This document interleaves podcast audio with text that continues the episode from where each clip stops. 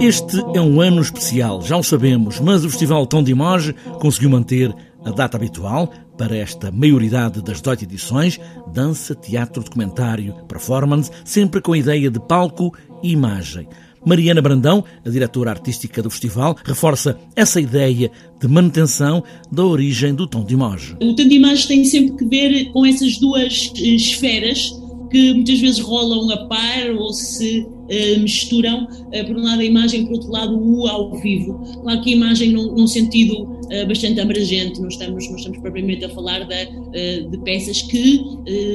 utilizem projeção de imagem, ou imagem no sentido mais literal, mas de alguma maneira estes dois, estes dois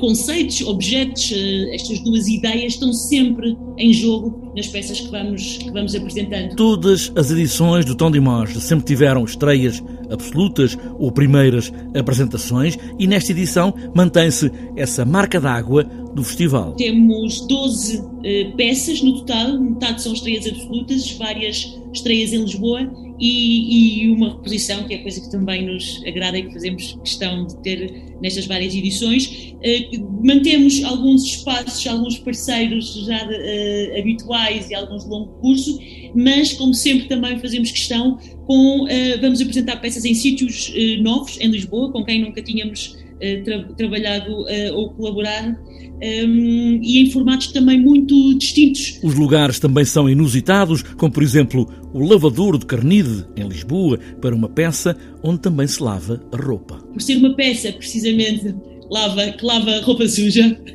implica uma lavagem de roupa suja.